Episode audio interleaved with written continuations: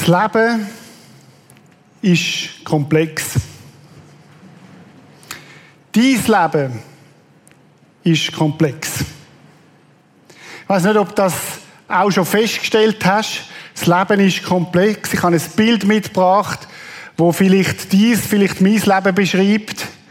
Äh, druckt ziemlich etwas aus von dem, was es alles für Möglichkeiten gibt, für Themen, für für Sachen, die uns beschäftigen, Tragedien, die durchgehen. Dort hat es einen Stopp, Killen ist auch noch irgendwo, es hat Ferien drauf, es hat Computer drauf. Wir leben in einer komplexen Zeit, wo das Leben komplex ist. Wir alle leben in einer VUCA-Welt. Wer von euch hat den Begriff schon mal gehört, VUCA-Welt? VUCA-Welt ist eine Beschreibung für die Zeit, wo wir drin leben. Ich möchte euch mal die Beschreibung ein bisschen zeigen. Das erste ist Volatilität. Geschwindigkeit, Umfang und Dynamik der Veränderungen werden immer größer. Schwankungsbreite steigt. Unsicherheit, Vorhersehbarkeit und Vorhersagbarkeit von Themen und Ereignissen werden immer geringer. Neues entsteht aus dem Nichts und kausale Zusammenhänge werden immer schwieriger zu verstehen. C, Komplexität, Anzahl von Handlungsmöglichkeiten steigt, allerdings nehmen auch widersprüchliche Interessen und Dilemmata zu. Und A steht für Mehrdeutigkeit, das ist ein Begriff aus dem Englischen, kommen wir nachher vielleicht nochmal drauf. Die Welt wird unscharf. Rahmenbedingungen, Voraussetzungen werden schwerer greifbar und Informationen sind auf mehreren Wegen interpretierbar. Wir spüren das in unserem Alltag. Das ist ein Beschreib von der Zeit, wo wir drin leben. VUCA-Welt. Und wir spüren das in ganz banalen Sachen, ohne dass es uns vielleicht bewusst ist. Ich bin letzte Woche, habe ich in der Wanderwoche mit sein, oder Alpencamp, wie wir sagen, mit 60 minus plus. Wunderbare Woche, wunderbares Wetter, wunderbare Gemeinschaft, sehr gut gegessen. Äh, und wir sind auf der Wanderung Richtung Rheinerhorn und haben gute Gespräche, wie es ist beim Wandern. Und wir reden über einen Buchtitel, wo, wo, wo, wo mein Gegenüber angesprochen hat. In dieser VUCA-Welt ist das so, dass ich mein Handy nehmen kann. Ich kann den Buchtitel googlen und innerhalb von Sekundenbruchteil habe ich zehn verschiedene Anbieter, wo mir das Buch anbieten. Ich kann das Buch innerhalb von Sekunden kaufen, abladen auf meinem Kindle und ich kann sagen, ah, du redest vom Kapitel 3, ich habe es gerade da, ich kann es dir zitieren. Ah, und das Kapitel 4 ist übrigens auch noch spannend und ich habe alles sofort präsent. Ich kann aber auch andere Möglichkeit. Ich kann natürlich das auch in einem Bookstore oder in, in der Leselounge bestellen und sie bestellen es mir. Sie bestellen übrigens fast alles. Und äh, kann es dann vielleicht ein paar Tage später dort abholen. Ich habe aber auch die Möglichkeit, mir ein Hörbuch äh, vom gleichen Buch abzuladen. Und innerhalb von Minuten könnte ich meine Wanderung in der Natur mit dem Hörbuch gestalten und ich wäre dann mehr beim Buch als beim Wandern, aber das könnte ich machen. Ich könnte auch ein Get Abstract bestellen. Das heißt, einer hat für mich das Buch gelesen, hat eine Zusammenfassung geschrieben, ich zahle ein etwas dafür und habe nachher eine Zusammenfassung, weil ich ja wenig Zeit habe, auf zwei Jahre, vier Seiten. Kann ich alles machen. Früher noch bist, hast du vielleicht einen Prospekt gehabt, hast gesagt, wow, da gibt es ein Buch. Und hast angerufen und hat es bestellt und gefühlt die drei Wochen später hast du es abholen Zurück zu dieser VUCA-Welt. Jetzt kommt die Frage, wie zahle ich es? Ich kann über Twitter zahlen, ich kann über E-Banking zahlen, Lastschriftenverfahren, ich kann ähm, mit der Eurocard zahlen, Mastercard, welche, die, die ich will. Dann kommt die nächste Frage, zahle ich jetzt in Euro oder zahle ich in Schweizer Franken? Auch das ist mir freigestellt. VUCA-Welt. Verstehen Sie, das ist nur ein Beispiel aus dem Alltag und ich will es gar nicht bewerten, ob es gut ist oder schlecht. Es ist mehr eine Tatsache, dass wir in dieser Zeit leben. Mein Problem ist dann nämlich noch das Passwort. Ich weiß nicht, ob ihr das auch kennt, oder? Welches Passwort habe ich jetzt wieder auf dieser Seite? Äh, spannend. Du fragst dich, was hat die VUCA-Welt mit meinem Glauben zu tun? Hat sie überhaupt etwas mit meinem Glauben zu tun? Mir fällt schon länger auf, dass die VUCA-Welt längstens uns Christen erreicht hat.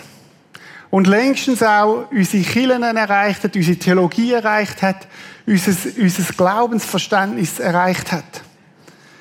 Oder nochmal zusammengefasst, was heißt VUCA? Ganz einfach, veränderlich. Es ist ganz wenig, wo fest ist. Es verändert sich brutal schnell. Oder wir merken das auch als, als Gemeindeleitung. Früher hast du einen fünf bis zehn Jahre Strategieplan haben. Das geht heute gar nicht mehr. Heute ist fünf Wochen angesagt.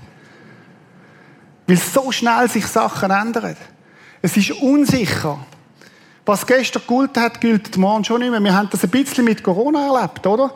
Was gestern gilt, gilt hat, gilt heute nicht mehr. Aber das ist ja nicht nur bei Corona so.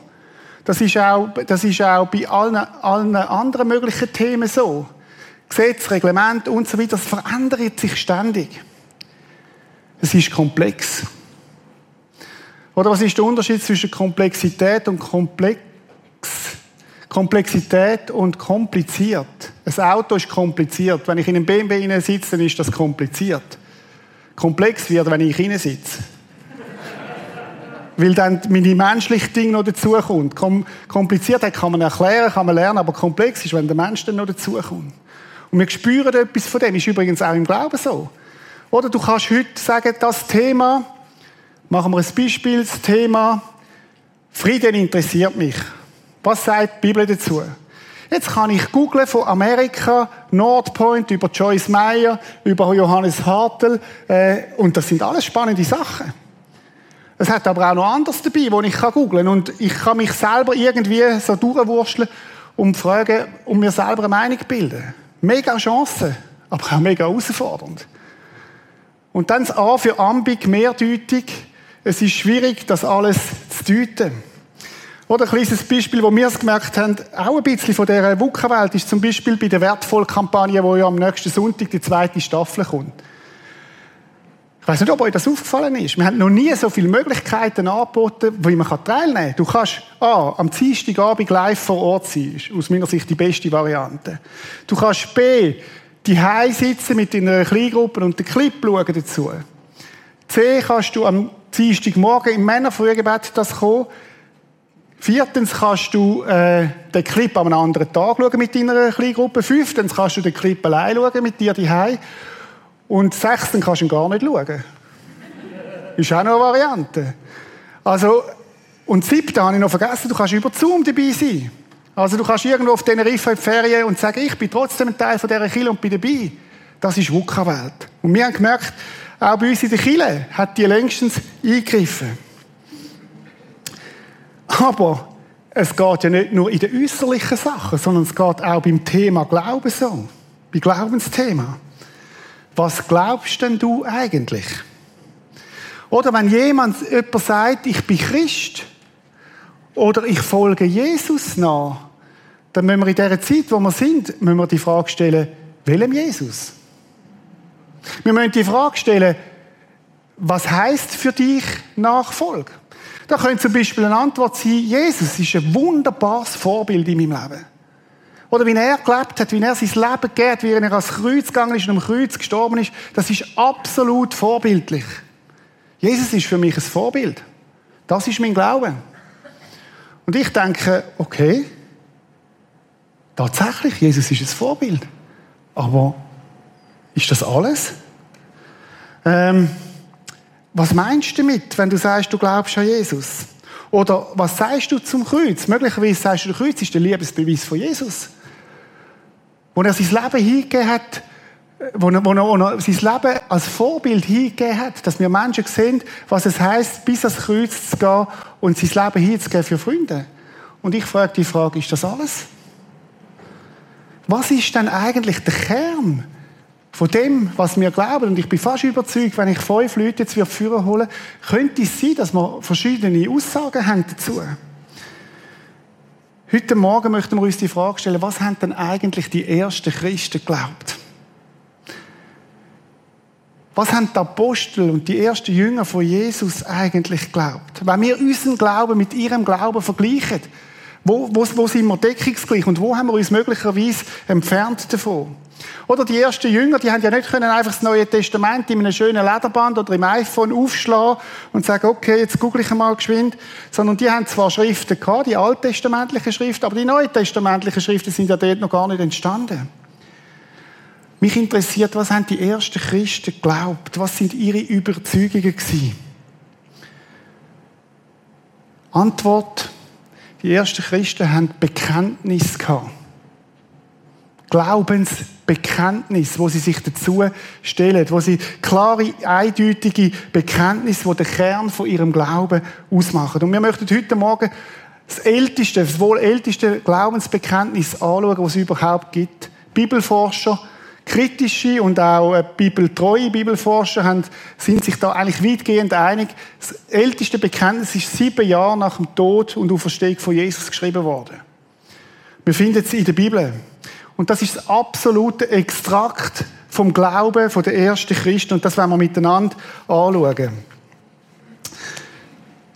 Paulus hat es aufgeschrieben im 1. Korintherbrief, heißt folgendes, denn als erstes habe ich euch weitergegeben, was ich auch empfangen habe. Ganz wichtig. Der Paulus sagt, ich gebe euch etwas weiter, wo ich selber empfangen habe. Er sagt damit, das ist nicht etwas, was ich erfunden habe oder wo meine, meine persönliche Überzeugung ist. Es gibt ja wenige Stellen, wo er das auch sagt. Das ist jetzt der Paulus, der selber meine eigene Überzeugung, aber das nicht.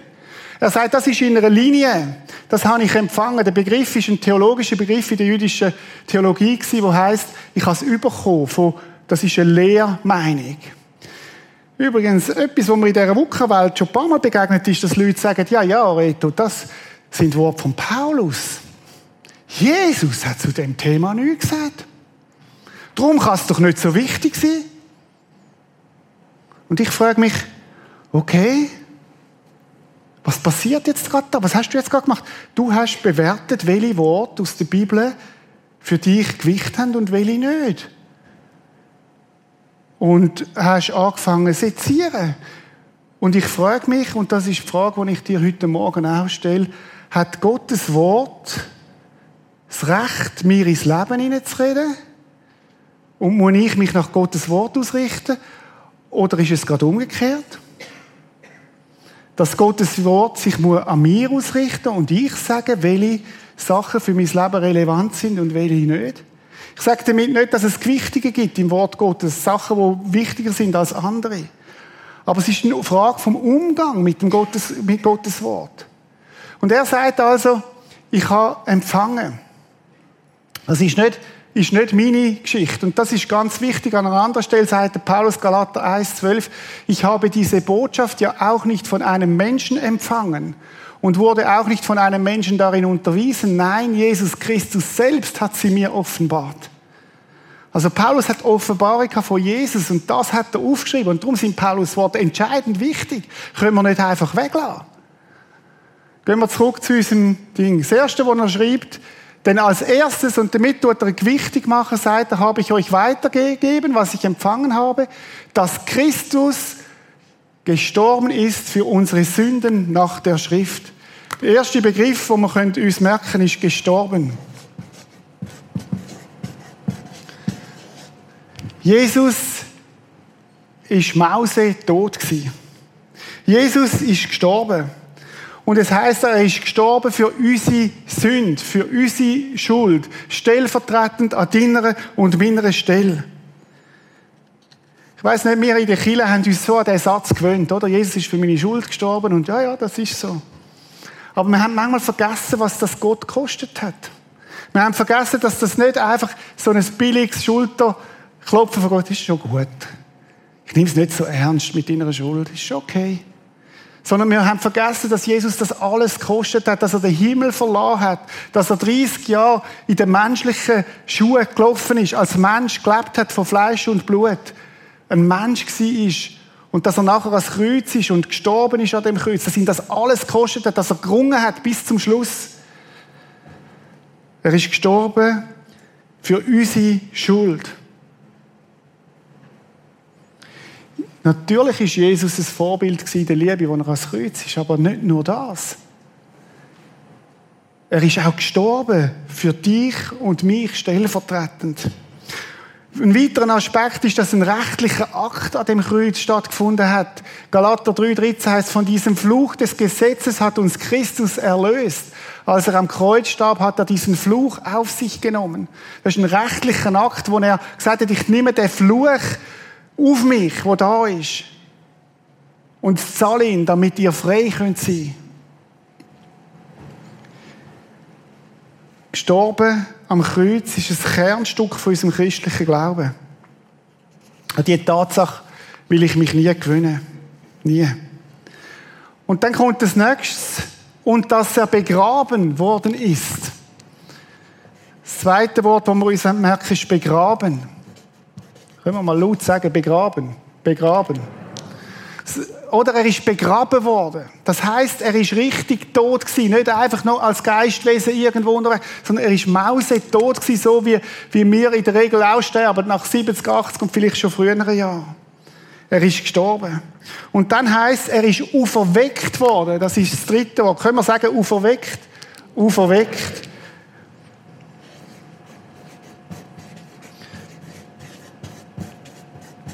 Er ist auferweckt worden.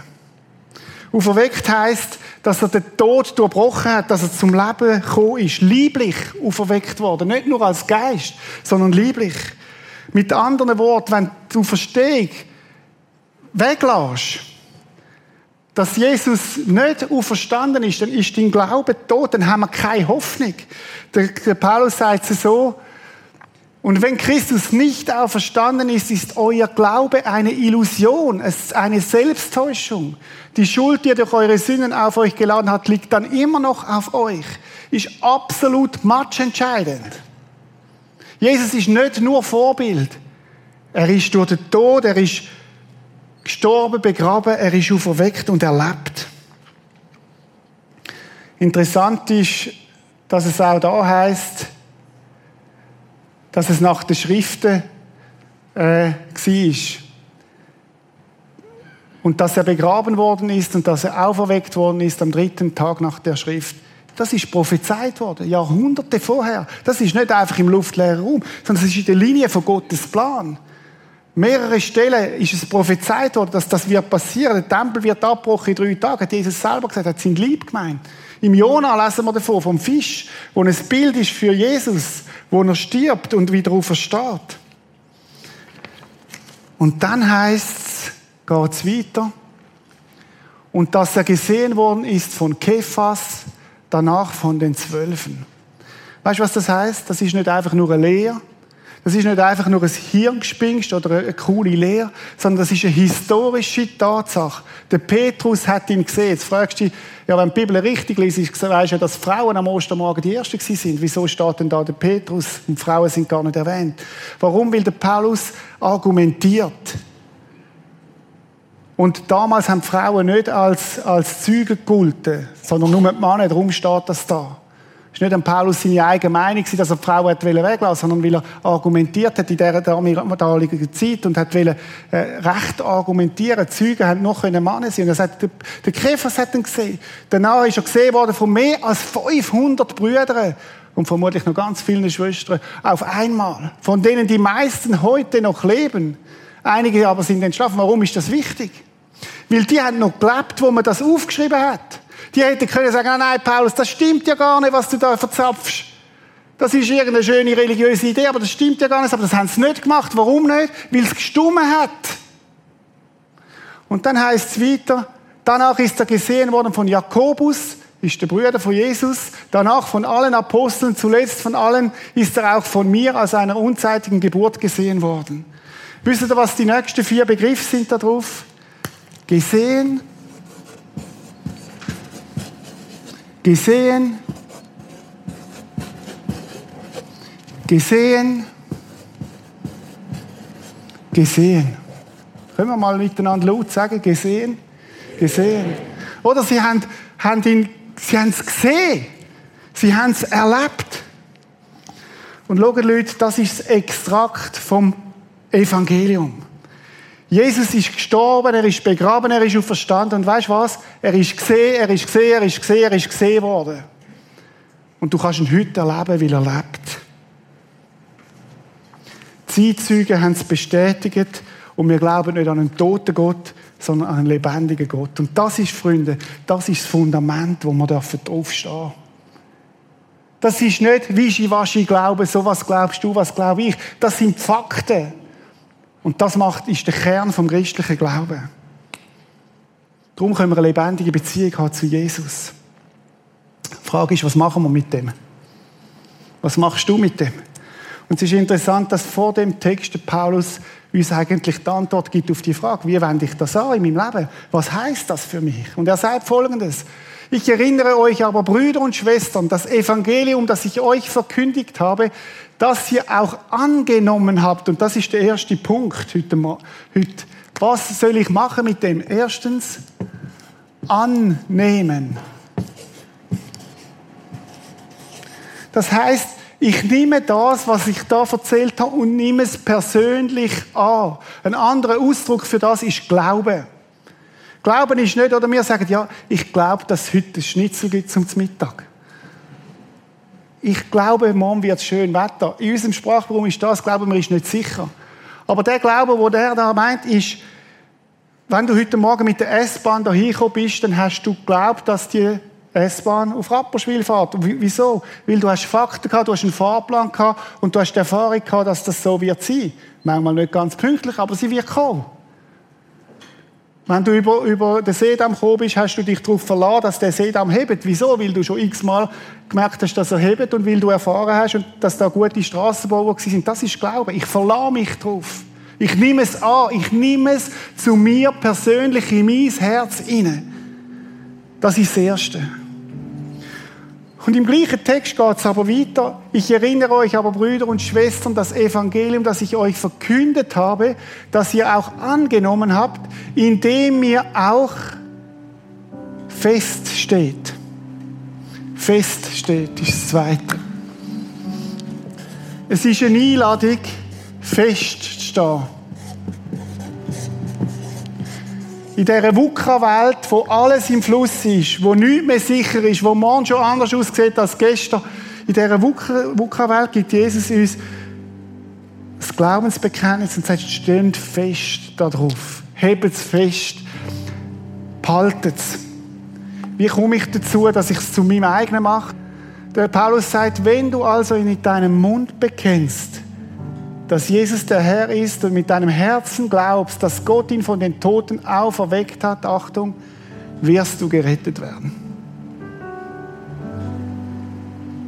Das ist ein innerer Akt von dir und Gott. Das ist gemeint mit annehmen. Das ist gemeint mit feststehen. Und ich möchte dich fragen, hast du das schon mal gemacht, mit deinem Mund bekennt, dass Jesus der Herr ist?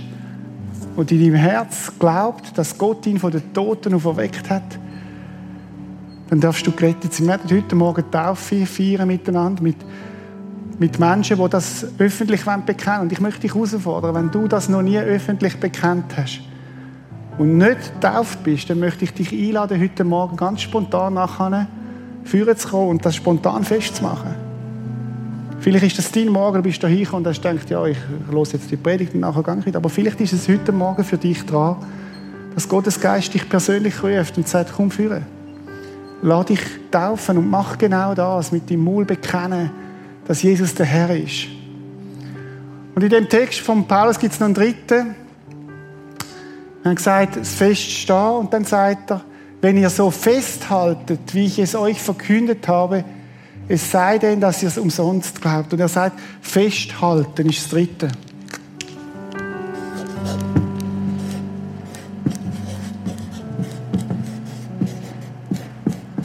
Schaut, wir leben in einer wahnsinnig herausfordernden Zeit. Wo wir tausend Möglichkeiten haben. Meine Frage ist, an was hebst du dich fest? Und es ist so toll, dass wir uns an Jesus Christus selber festheben und an dem, was er für uns da hat, weil das Fundament ist von unserem Glauben. Weil das Fundament ist, wo du dich darfst heben, wo du dich darfst heben dran. Vielleicht bist du gerade jetzt sehr herausgefordert, persönlich, in der Familie, in deiner Ehe, vielleicht als Singer, wo du leidest, dass du allein unterwegs bist, dass du, vielleicht ist dein Partner gestorben Und es kommt da vieles so sinnvoll vor. Vielleicht bist du in einer schwierigen Familiensituation, jemand ist krank in der Familie oder kein Weg, dann heb dich fest an Jesus. Heb dich fest an Jesus. Er ist absolut verlässlich.